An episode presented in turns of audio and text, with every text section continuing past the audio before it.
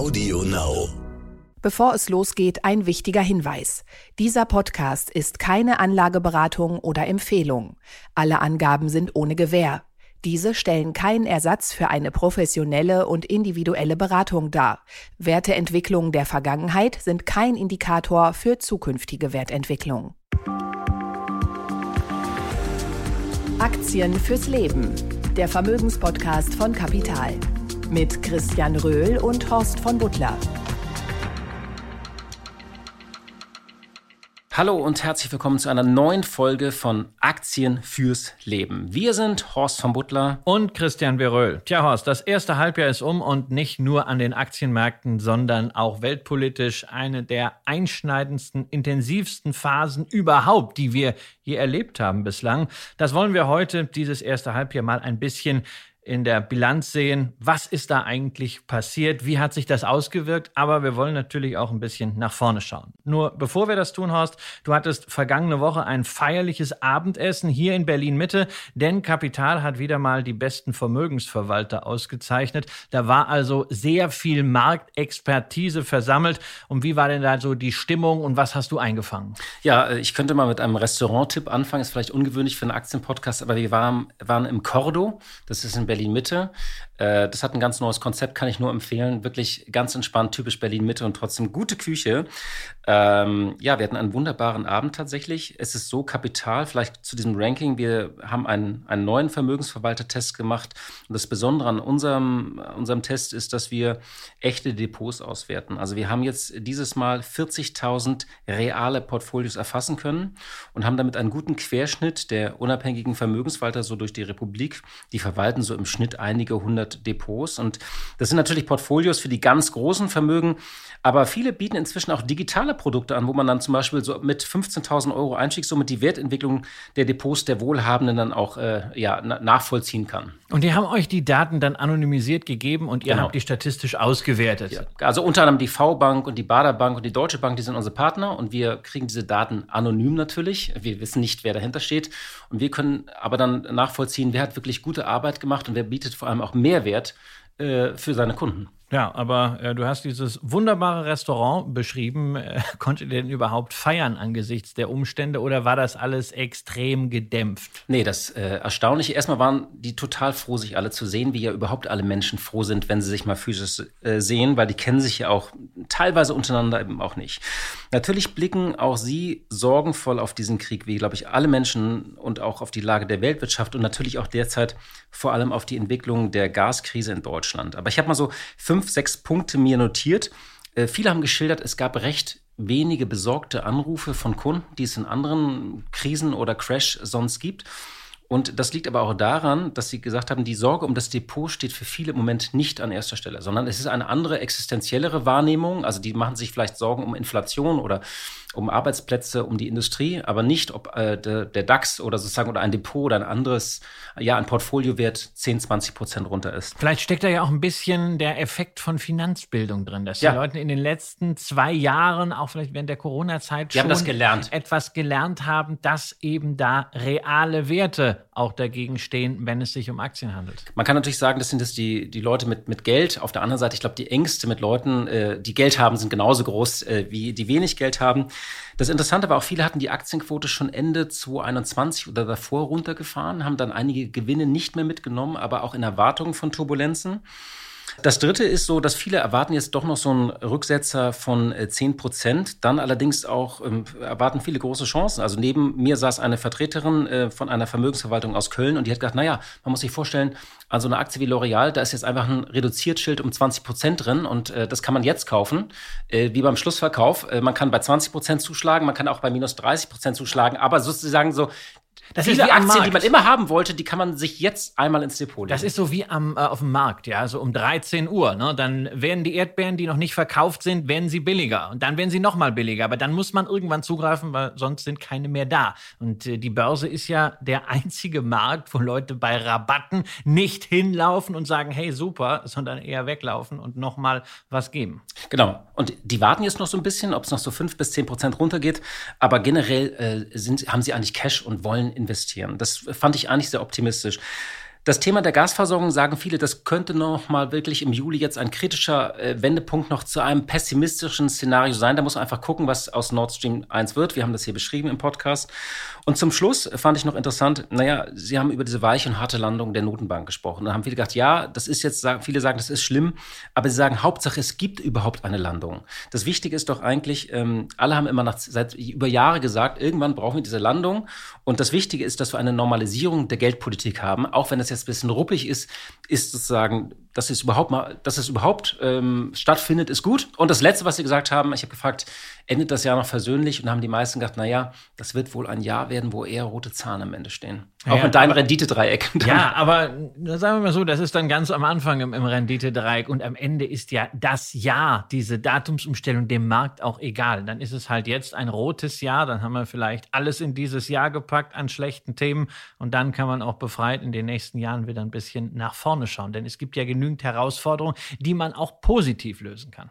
Das Ganze sehen. Wir wollen jetzt ein bisschen mal zurückschauen, Christian. Ähm, so eine erste Bilanz des ersten Halbjahres.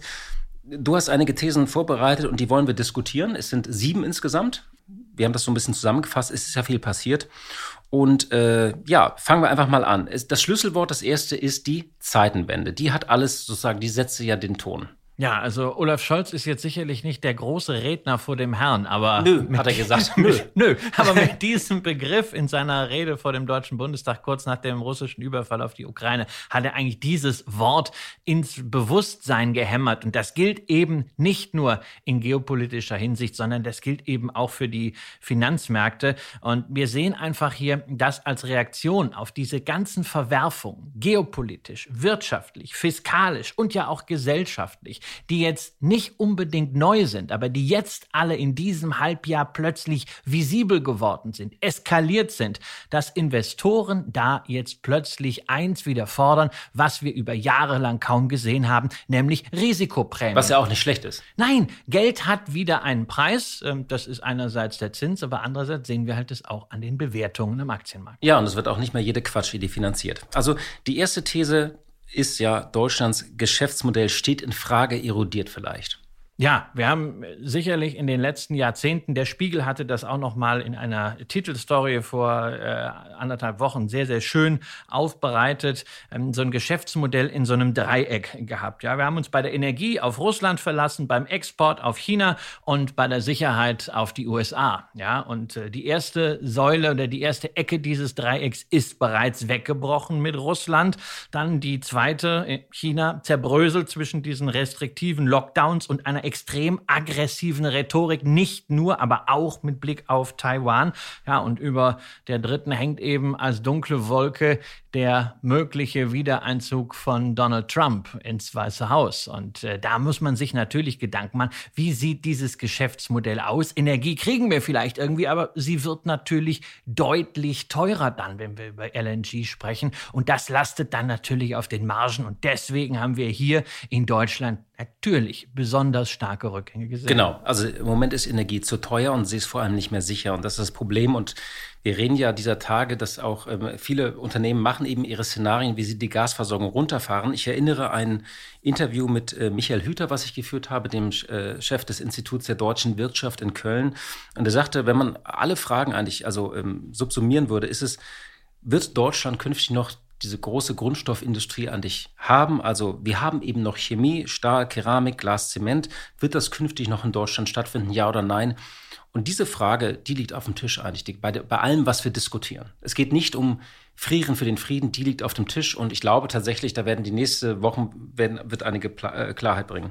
Ja, und man sieht natürlich gleichzeitig, auch wenn man mal in die zweite Reihe schaut, äh, die Angst, dass dieses Exportgeschäftsmodell äh, komplett erodiert.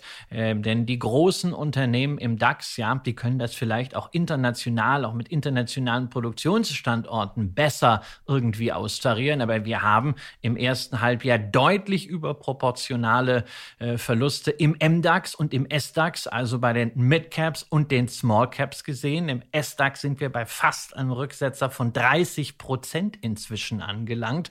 Und da wird die Industrie eine Menge zu tun haben, sich da neu aufzustellen. Aber sowas kann ja auch gelingen, wenn man mal in die Schweiz schaut zum Beispiel. Die Schweiz hatte ja 2015 nach dieser Währungskrise ja. den Druck der Frankenschock. Schweiz, genau, der Frankenschock, die mussten sich sehr, sehr zügig deutlich effizienter aufstellen. Das haben sie geschafft und Schweizer Unternehmen, gerade auch diese kleinen Hidden Champions, stehen heute besser da als je zuvor. Also das kann gelingen, aber es ist eine extreme Herausforderung. Genau, und ein letzter Punkt zu unserer ersten These. Ähm, ich glaube, dass die Energiefrage könnte die große neue soziale Frage werden. Also das, was in den 90er Jahren bis in die Nullerjahre der Arbeitsmarkt war, also die, die Massenarbeitslosigkeit. Interessanterweise, wir haben ja keine Krise am Arbeitsmarkt gerade. Also wir haben wirklich sehr gute Arbeitslosenzahlen. Das könnte sich natürlich ändern, aber aber die Energiefrage steht natürlich über allem, auch in diesem Jahr. Ja, die Leute müssen das irgendwie finanzieren können. Und das schlägt natürlich dann auch zum Beispiel auf den Immobilienmarkt äh, durch, wo dann die Frage ist, ob man diese ganzen äh, Nebenkostenumlagen, die da drohen, vor allen Dingen im nächsten Winter, ob man die dann auch tatsächlich einsammeln kann. Ja, das, genau, es läuft auf zwei Fragen hinaus. Erstmal, was ist sinnvoll? Also der, die Regierung hat ein Bündel an Maßnahmen gemacht, Heizkostenzuschuss, 9-Euro-Ticket, Tankrabatt. Da werden wir evaluieren, was dann kommt. Das zweite ist, wie lange und umfassend kann der Staat das denn machen? Weil der Staat kann ja nicht für Millionen Menschen über Jahre jetzt äh, die Gasrechnung bezahlen oder Ölrechnung. Das glaube ich, wird nicht funktionieren. Da wird der Staat überfordert. Das klingt jetzt erstmal sehr hart, aber ich glaube, da wird, könnte ein neuer Verteilungskampf tatsächlich äh, auch ausbrechen. Der kann entstehen. Das muss der Staat lösen. Wir müssen uns natürlich immer fragen, was können wir als Investoren da mitnehmen? Und ich vertraue da wirklich auch auf die Zukunftsfähigkeit deutscher Unternehmen. Deshalb jemand, der gerne antizyklisch investiert, der kann natürlich jetzt auch schon noch mal ein C reinstecken in dieses Thema deutsche Mid- und Small Caps. Und da habt ihr ja zum Beispiel in der aktuellen Kapitalausgabe im Fondskompass was unter anderem den großartigen PFP Advisory Plato Fonds von äh, Roger Peters und Christoph Frank drin, ähm, die ja schon bewiesen haben, dass sie langfristig da Perlenfischer sind. Genau, da könnte man irgendwie investieren oder mal aufstocken, wenn man ihn schon hat.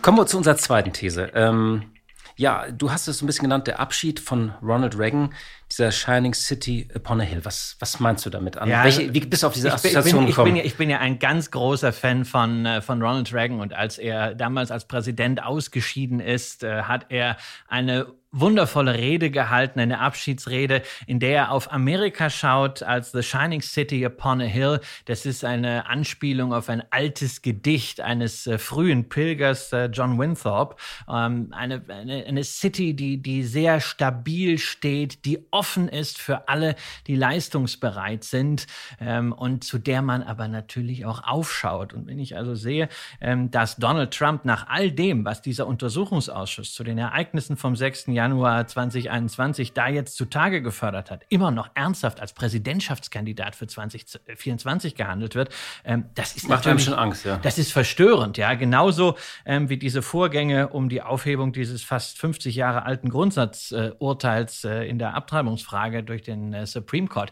Da, man muss aufpassen, dass da nicht etwas ins Rutschen gerät weiter äh, in der demokratischen Substanz dieses großartigen Landes. Denn gerade dieser Faktor Shining City upon a Hill hat ja auch dafür gesorgt, dass Amerika aus aller Welt Talente angezogen hat. Und deswegen ist das amerikanische Geschäftsmodell auch so erfolgreich. Aber diese Talente braucht man auch. Und wenn diese Situation da gesellschaftlich weiter erodiert, wird es natürlich kritisch. Zumindest im ersten Halbjahr hätte sich eine Wette gegen Amerika äh, gelohnt an den Aktienmärkten. Also ähm, bekanntlich hat ja der der Nasdaq, äh, der hat ja 30 Prozent sogar verloren und der S&P 500 äh, hat den Bärenmarkt erreicht. Die Frage ist aber tatsächlich, wie wie langfristig das ist oder ob nicht die, die Vereinigten Staaten. Ich habe ja immer diese Hoffnung, ich habe ja in dem Land auch anderthalb Jahre gelebt. Es waren natürlich andere Zeiten, einmal 2011 und dann in den 90er Jahren. Äh, diese unglaublichen Selbstheilungskräfte der Amerikaner. Also diese, diese Kunst, sich auch neu zu erfinden. Da tritt dann ja immer auch ein neuer Amerikaner an und verspricht, das Land wieder zu heilen und aufzubauen. Und diese Geschichte erzählen sie sich ja immer. Sie glauben sie dann tatsächlich auch. Ich glaube, die, die Spaltung ist ein Thema, du, du, hast recht, aber ich glaube, für mich ist die, die wirtschaftliche Spaltung, also die ökonomische Gleichheit, äh, Ungleichheit, das größere Problem langfristig in den USA. Ähm, aber sie haben eben auch erstaunliche Selbstheilungskräfte und das gilt auch für ihre Demokratie. Ähm, sie sind aus vielen Krisen dann eben dann doch ähm, äh, gestärkt hervorgegangen. Und da du jetzt sozusagen auch ein ähm, äh, so ein berühmtes Zitat bemüht hast. Es gibt dieses wunderbare Buch von der Harvard-Historikerin Jill Lepore. Äh, die hat ähm, These Truths, das spielt an auf die, das Gründungsdokument der Väter. Und die hat eigentlich beschrieben, dass diese Spaltung, über die wir immer reden, äh, dass sich das eigentlich, dass das ein Teil auch von Amerikas Geschichte ist. Also die Amerikaner waren eigentlich schon immer gespalten. Das zieht sich durch die Jahrhunderte. Und ähm, falls du noch im Sommer eine, eine Lektüre brauchst, kann ich unbedingt empfehlen. Es ist wunderbar erzählt. Und sie sagte eigentlich, es gibt immer, im, es gibt natürlich in Amerika äh, diese, es gibt die politische Gleichheit, die naturgegebenen Rechte, die Volkssouveränität, das sind diese Wahrheiten. Aber sie sagt, die Widersprüche und Spaltungen gehörten schon immer zu den USA zurück. Es gab immer Gegenkräfte, die Überwindung, die Einigung, die zu Fortschritt und Wohlstand geführt haben, seit Abraham Lincoln, Roosevelt, äh, Lyndon B. Johnson. Und ich glaube, wenn man das, also das klingt natürlich jetzt so ein ganz großer Bogen für das, was wir haben, aber deswegen bin ich bei den Amerikanern dann doch immer optimistisch. Ja, ich natürlich auch. Also ich äh, fahre jetzt ja, nachdem wir diesen Podcast hier aufzeichnen. Wo fährst du hin? Fahr, fahr, ja, natürlich bin ich äh, fünf Wochen in Amerika, zwei Wochen in Kalifornien. Ich habe dich auch extra getestet, damit ich dich heute nicht anstecke. Ja, und drei Wochen auf Hawaii. Also insofern, äh, ich glaube natürlich auch an Amerika und wir haben ja ein ganz starkes Signal auch aus Investmentsicht und das ist der US-Dollar. Ja, der sorgt ja eben nicht nur dafür äh, mit dieser äh, sehr, sehr deutlichen Aufwertung im ersten Halbjahr, dass aus diesen Verlusten im S&P 500 von über 20 Prozent aus Eurosicht nur gerade mal 13 werden und im MSCI World, der für viele wichtig ist, äh, ist das ähnlich, sondern der zeigt natürlich nach wie vor, wenn es kriselt, wo versammelt man sich hinter, natürlich nach Amerika, hinter dem äh, US-Dollar. Ähm, die Frage ist immer, sehen wir momentan wirklich eine Dollarstärke oder sehen wir nicht eine Schwäche vieler anderer Währungen. Ja, die Wahrheit liegt wahrscheinlich da irgendwie dazwischen. Aber ganz klar, also ein diversifiziertes Depot ohne Amerika ist für mich nicht vorstellbar.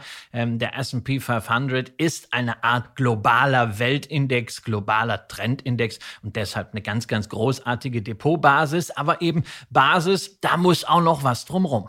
Genau, und ähm, vielleicht um das abzuschließen, Amerika, äh, wir haben hier mehrere amerikanische Aktien auch immer wieder erwähnt und tatsächlich bieten sich hier eben einfach auch für Anleger so als Regel einfach viele Chancen. Also wir hatten es erwähnt von, wir hatten über Microsoft hier gesprochen, wir hatten über Apple gesprochen.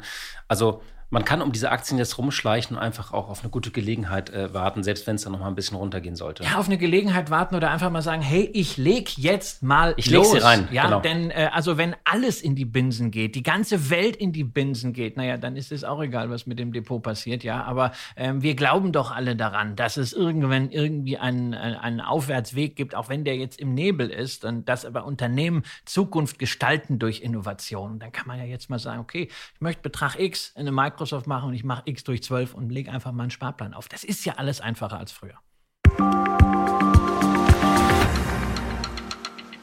Kommen wir zu unserer dritten These, warum ETF-Sparer den Bärenmarkt feiern. Ja, das ist ja ganz interessant. Also ähm, äh, das widerspricht sich erstmal. Also Bärenmarkt, es geht runter. Aber warum ist das für ETF-Sparer gut? Wir haben es natürlich grundsätzlich erklärt. Im Moment, wer regelmäßig spart, konnte in den letzten Monaten natürlich proportional mehr Anteile kaufen für seinen Sparbeitrag sozusagen. Das ist das Erste. Ja, und wir sind, glaube ich, gerade was diesen MSCI World angeht, äh, jetzt zum Halbjahr an so einem ganz wichtigen äh, Tipping Point für viele Anleger, vor allen Dingen für diejenigen, die erst in den letzten Jahren in den Markt gekommen sind. Also vielleicht nach dem Corona-Crash, die angefangen haben, vor zwei Jahren ihren Sparplan auf den MSCI World äh, monatlich mit 100 oder 300 oder 500 Euro zu besparen. Die sind auch heute noch diesen ganzen Krisen zum Trotz im Plus. Mhm. Das ist zunächst mal positiv, sollte aber jetzt nicht heißen, dass man dann irgendwie zittrig wird, wenn da jetzt doch mal im nächsten Monat dann ein Minus unter dem gesamten Sparplan steht, sondern sich immer klar machen, äh, da gibt diesen schönen Spruch, äh, äh, am, am Ende wird die Ente fett. Ja, das heißt, jetzt Aktien einsammeln bis hin zum Sparziel ist es bei vielen ja noch viele Jahre hin und insofern ist es eigentlich das Beste, was einem passieren kann. Jetzt genau. einsammeln. Genau. Und ich glaube, äh, wir hatten es auch schon mal erwähnt, wir lernen diesen Sommer, was 15 Jahre sind. Also äh, diese 15 Jahre, die sind ja immer abstrakt, so ein Anleger muss durchhalten, 15 oder 20 Jahre. Diesen Monat lernen wir es tatsächlich, oder diesen Sommer lernen wir es tatsächlich. Und ich habe noch so einen kleinen psychologischen Trick. Ich habe für meine ganzen, ich habe ja drei Jungs, ich habe für die Junior-Depots. Und da spare ich natürlich auch weiter. Warum? Die wissen gar nicht, was passiert gerade. Also deswegen, also ich spare natürlich für die, da gibt es keine Panik in dem Depot. Warum? Sie wissen gar nicht, ob es rauf oder runter geht, sondern der Sparplan läuft weiter. Deswegen, also sollte doch jemand zittern, einfach diesen Trick machen. Man spart ja für seine Kinder und die wissen gar nicht, was passiert. Die genießen den Sommer und das ist auch gut so. Ja, mein Sohn ist fünf. Ja, der muss frühestens in 13 Jahren an dieses Depot dran und da hat er doch noch ganz, ganz viel Zeit. Und wir sehen ja einfach mal, was in den letzten zehn Jahren noch an Fortschritt passiert ist. Und das wird doch äh, in den nächsten 13 Jahren auch nicht anders sein.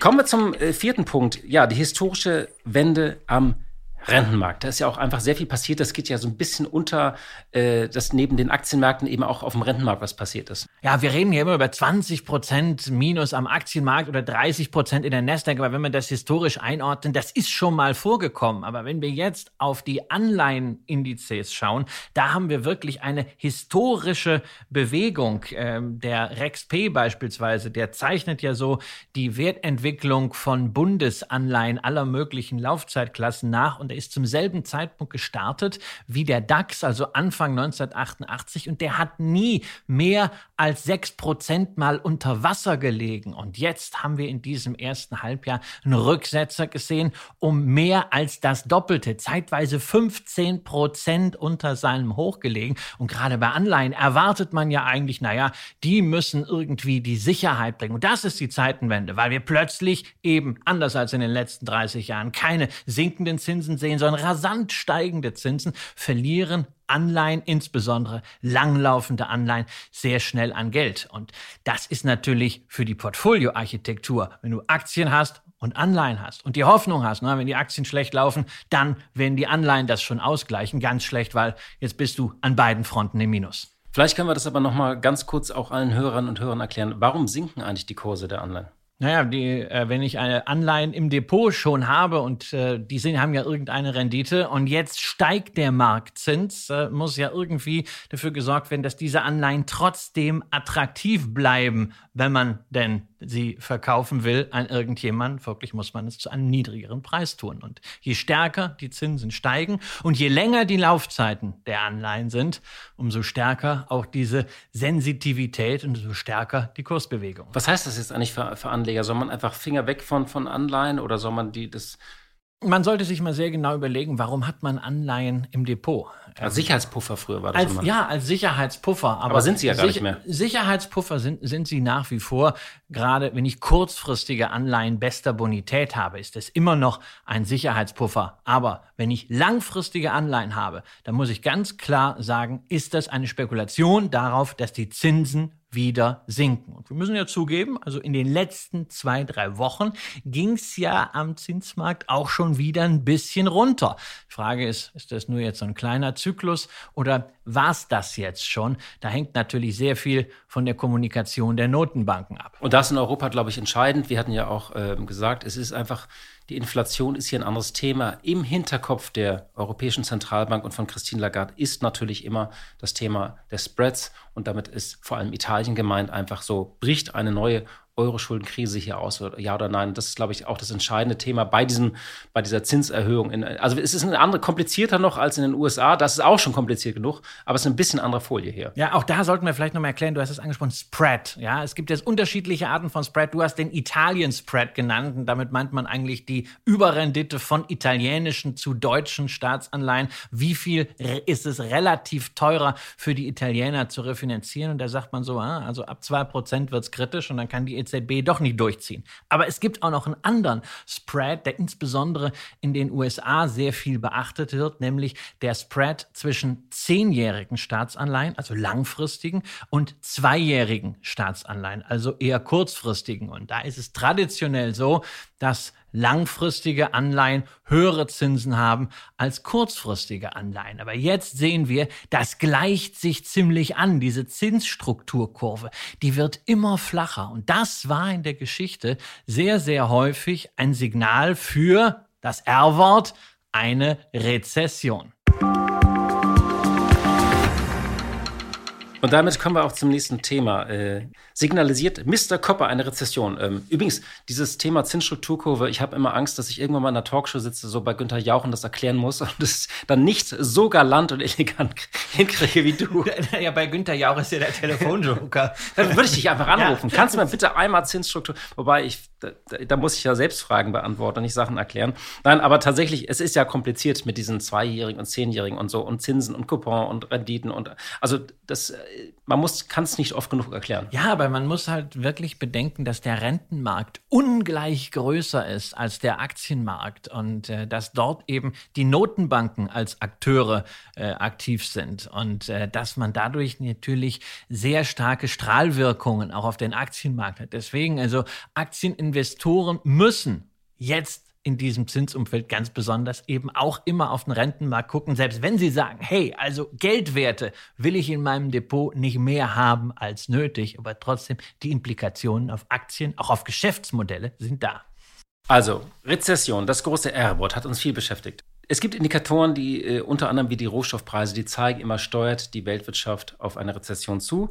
Und äh, da hast du auch einige Zahlen uns rausgesucht aus dem ersten Halbjahr. Ja, also ich meine, das war natürlich die einzige Assetklasse, mit der man im ersten Halbjahr richtig Geld verdienen konnte. Ne? Man kann ja tatsächlich Rohstoffe kaufen. Also ich meine jetzt absolut nicht Gold, weil Gold ist eigentlich eine Währung, ein Edelmetall, aber Rohstoffe, sprich Terminkontrakte auf Energieträger wie Öl oder eben auch auf Industriemetalle. Ob das immer so sinnvoll ist und ob man das als Privatanleger machen sollte, da könnte man eine eigene Folge zu machen, ne, wen das interessiert. Ne? Machen wir eine Kupfer-Sonderfolge. Ger gerne schreiben, ja. Aber Kupfer ist auch wieder so ein Indikator, wo du es schon mal erwähnst. Also Kupfer ist eigentlich so ein, so ein, so ein Frühindikator ähm, für das, was wirtschaftlich passiert. Und der Kupferpreis ist trotz Inflation jetzt niedriger als vor zwölf Monaten. Das heißt, hier wird eine, eine, ein Rückgang sozusagen, eine Rezession antizipiert. Es, es könnte zumindest sein, dass wir da auch wieder ein Signal dafür haben, ähnlich wie von der Zinsstrukturkurve, dass es eine Rezession gibt. Und letztendlich ist ja diese Rezession das, worauf die US-Notenbank auch hingearbeitet hat. Also du kannst nicht einfach die Zinsen erhöhen und sagen, oh, das wird schon irgendwie soft laufen, sondern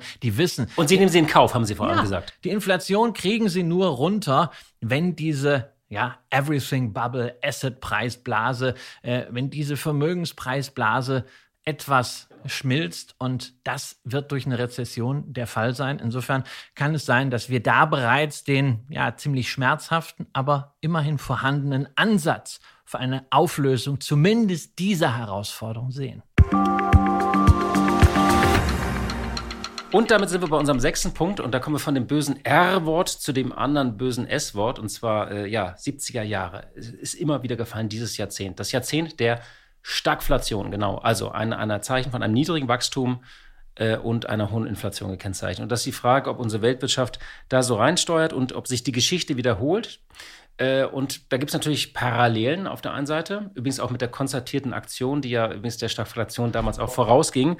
Aber wie schaust du auf dieses Thema? Ähm, also wird dieser Krieg in der Ukraine, die, die Lieferketten, die immer noch nicht in Ordnung sind, ich spreche auch immer vom Long-Covid der Weltwirtschaft, immer neue Lockdowns. Vielleicht, wenn die Chinesen jetzt wieder aus dem Quark kommen, kann es auch sein, dass in Europa dann neue Lockdowns sind. Äh, wo siehst du Parallelen und wo siehst du Unterschiede? Naja, also ist, ich, mit diesen historischen Geschichten, das ist, das ist immer extrem schwierig. Aber eine Parallele ist natürlich, wir hatten in den 70er Jahren, ne, ungefähr zu der Zeit, als wir beide geboren wurden, äh, die Ölkrisen. Dann äh, hatten wir darüber hinaus extreme geopolitische Spannungen, die dann äh, Ende des Jahrzehnts unter anderem in diesem Stellvertreterkrieg, Einmarsch äh, der UdSSR in Afghanistan mündeten. Dann nochmal die nächste Ölkrise. Ähm, also da sind schon immense Parallelen und natürlich auch diese hohen Inflationsraten. Allerdings, ne, ein wichtiger Unterschied, äh, damals hatten wir Zinsen, die teilweise am kurzen Ende zweistellig waren und dadurch sogar noch positive Realrenditen. Deshalb, Kann man seine Eltern immer fragen, was die für ihre Häuser, wenn sie die finanzieren mussten, äh, also welche Zinsen die in ihren Kreditverträgen drinstehen hatten? Ja. Das war 12 Prozent oder sowas. Genau, da muss man und natürlich auch wie Unternehmen sich damals finanziert ja. haben. Wobei man muss da ein bisschen aufpassen, wenn man jetzt immer sagt, na ja, also damals sind ja auch Unternehmen mit Zinsen von 6, 7, 8, 9, 10 Prozent klargekommen und jetzt wollen sie es angeblich nicht mal mehr mit 5% klarkommen.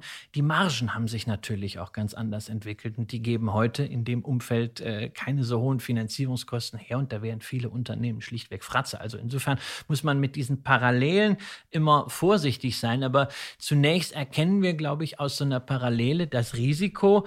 Ähm, denn wenn wir einfach mal uns anschauen, diesen Zeitraum 1973 äh, bis 1981, da ist der S&P 500, der amerikanische Leitindex, unter erheblichen Schwankungen seitwärts gelaufen, allerdings eben nur nominal als Kursindex jetzt. Dividenden kamen dann fairerweise obendrauf, aber wir haben dann zweistellige Inflationsraten gesehen und dadurch war die reale Aktienkursentwicklung bei zeitweise minus 50 Prozent. Das ist die Risikoseite. Aber wir sollten natürlich immer auch gucken, selbst wenn wir ein solches Szenario in unsere Überlegungen und Dispositionen einfließen lassen, dass wir ein bisschen nach vorne schauen und auch ein bisschen das Positive aus dieser Zeit mitnehmen.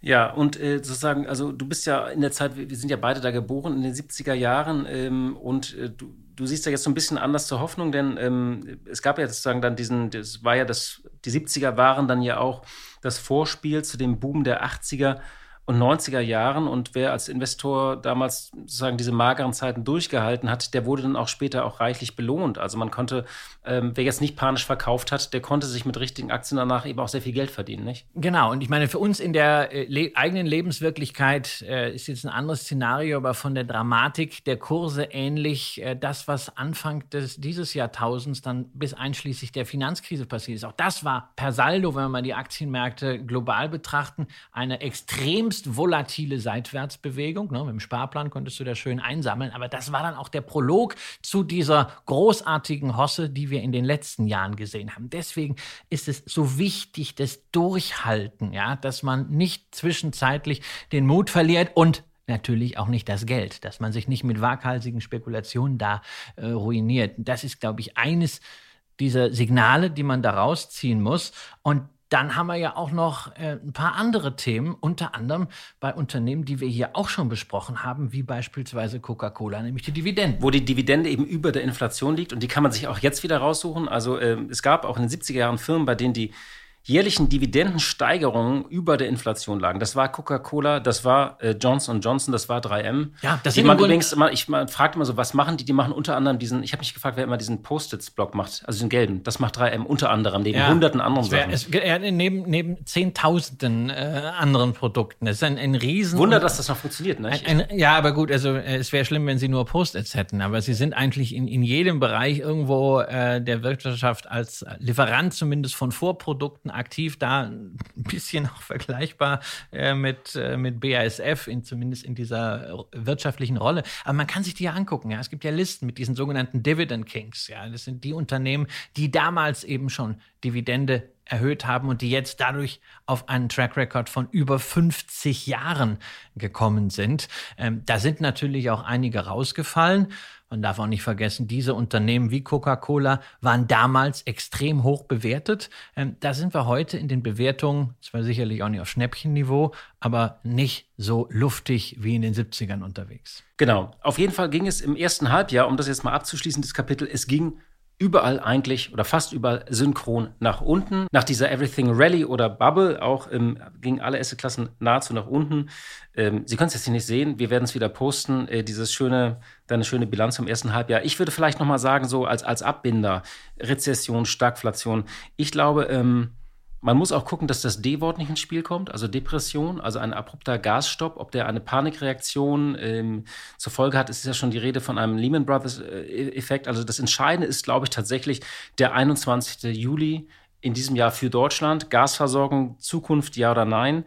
Das Zweite, was man festhalten muss, äh, Russland scheint den Krieg im Osten zumindest zu gewinnen. Also sie haben ihn in der gesamten Ukraine bisher verloren, aber im Osten sind sie gerade dabei, ihn zu gewinnen nach einer grausamen Materialschlacht. Das ist einfach auch wichtig. Und, das, und damit einher geht eben auch doch die Frage, gibt es irgendwann eine Verhandlung, ja oder nein? Und ich könnte mir nur vorstellen, dass wir wirklich eine Gaskrise im Herbst und Winter kriegen, dass die Unterstützung äh, für die Ukraine, dass das hier bröckeln könnte. Also dass die, dass die Stimmung kippt in Deutschland, äh, weil dieses Frieren für den Frieden, das ist, glaube ich, eine elitäre Formel, die auch gesagt wurde. Also wenn wir wirklich hier 100.000 Arbeitsplätze äh, verlieren, dann wird die Frage aufkommen, und sie ist auch legitim, ist es das sozusagen wert, also ein Wohlstandsbruch, je nachdem, wie man ihn nennen kann. Und ich glaube, darüber, das wird das entscheidende Ereignis fürs zweite Halbjahr sein, ob diese Solidarität, ob man da durchhält. Und ähm, das ist, glaube ich, ein, eine Frage, die man jetzt stellen muss, damit man auf diese Debatten vorbereitet ist. Ja, die Frage wird man beantworten müssen, wobei natürlich auch klar ist, selbst wenn man irgendwie zu Friedensverhandlungen kommt, lösen wir damit ja nicht das Energieproblem. Nee. Äh, denn es ist ja nicht so, dass wir dann einfach weitermachen und sagen, okay, also Russland, Russland, ist jetzt ein bisschen größer geworden, die Ukraine ist ein bisschen kleiner geworden. Und wir beziehen wieder billiges Gas. Und wir, genau. wir beziehen jetzt wieder billiges Gas, sondern diese Herausforderung, die wird auf jeden Fall bleiben und das strahlt eben auch aus auf die Zusammensetzung von Depots, äh, wo man sich ernsthaft Gedanken darüber machen muss, ob man die Diversifikation, die einem zum Beispiel ein Index wie der SP oder der viel gelobte MSCI World bietet, wirklich so haben möchte oder ob man nicht an der einen oder anderen Stelle, sei es mit speziellen Themen oder Branchen-ETFs oder eben mit einzelnen Aktien nachjustiert, um bestimmte Szenarien stärker abzubilden, als das in einem solchen kapitalisierungsgewichteten Index per heute der Fall sein kann. Und damit kommen wir zu unserem letzten Punkt, dem sieben. Alle, alle guten Dinge sind nicht drei, sondern sieben. Ich mag auch diese sieben Regeln. Genau. Also ähm, es ist ja so, ähm, es gab einzelne Sektoren vom MSCI, die liefen besser als andere. Und du hast das netterweise mal rausgesucht. Wir machen ja auch ein bisschen Nutzwert. Das heißt, es ist nicht alles schlecht gelaufen. Man kann sozusagen auf einige Sektoren setzen und, äh, und auch diversifizieren als Anleger. Ja, also was natürlich dieses Jahr äh, bislang großartig gelaufen ist, ist der gesamte Energiebereich, wobei da muss alles, was sagen, schmutzig ist. Genau, da muss alles, das ist, das ist schmutzige Energie. Also da stehen in Euro 35 Prozent plus jetzt hier dahinter.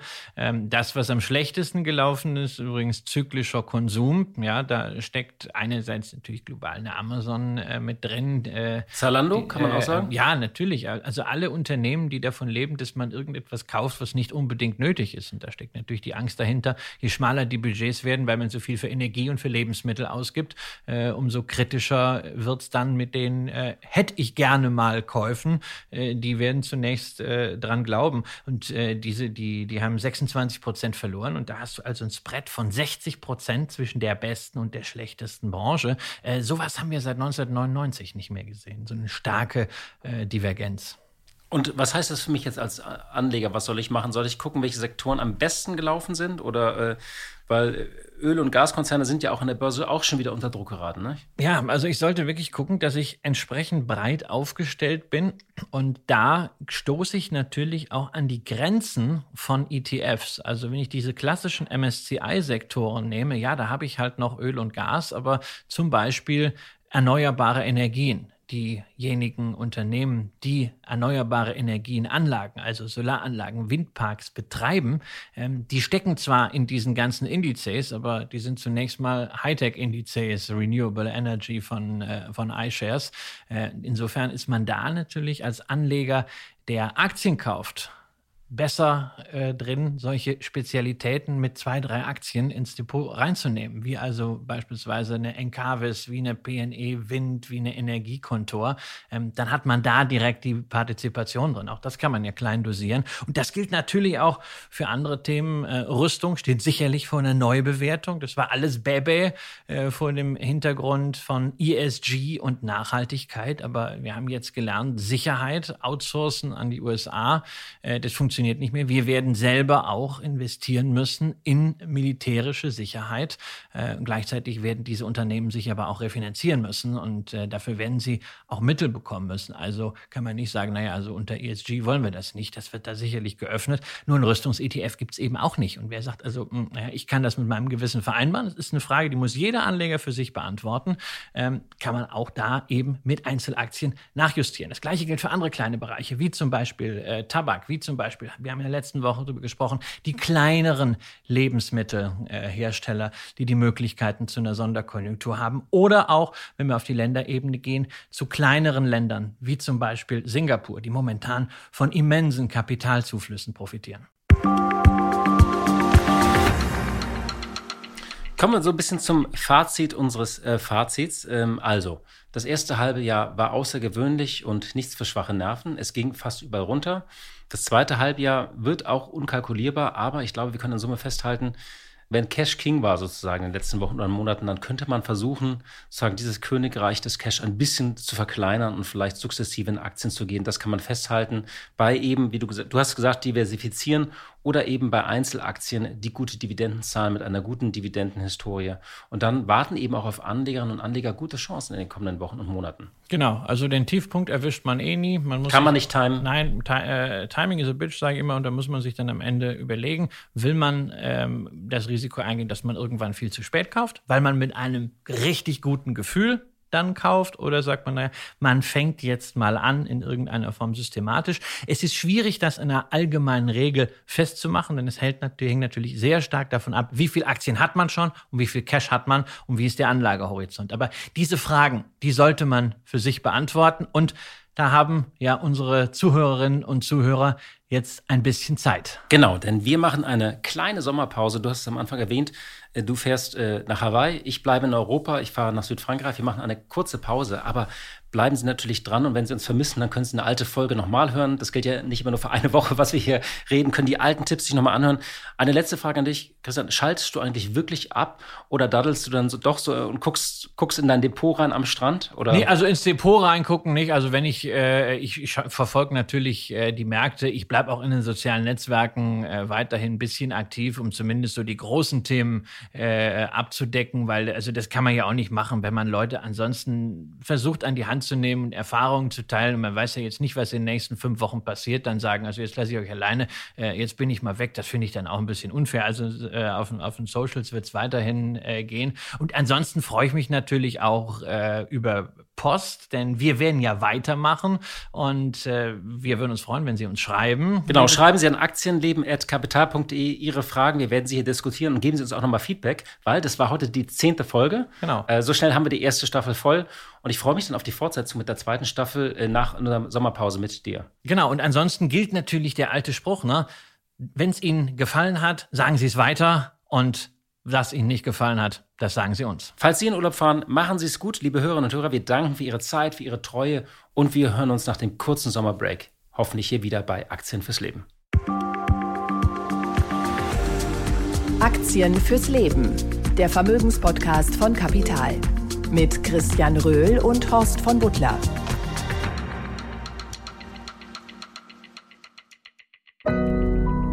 Audio Now.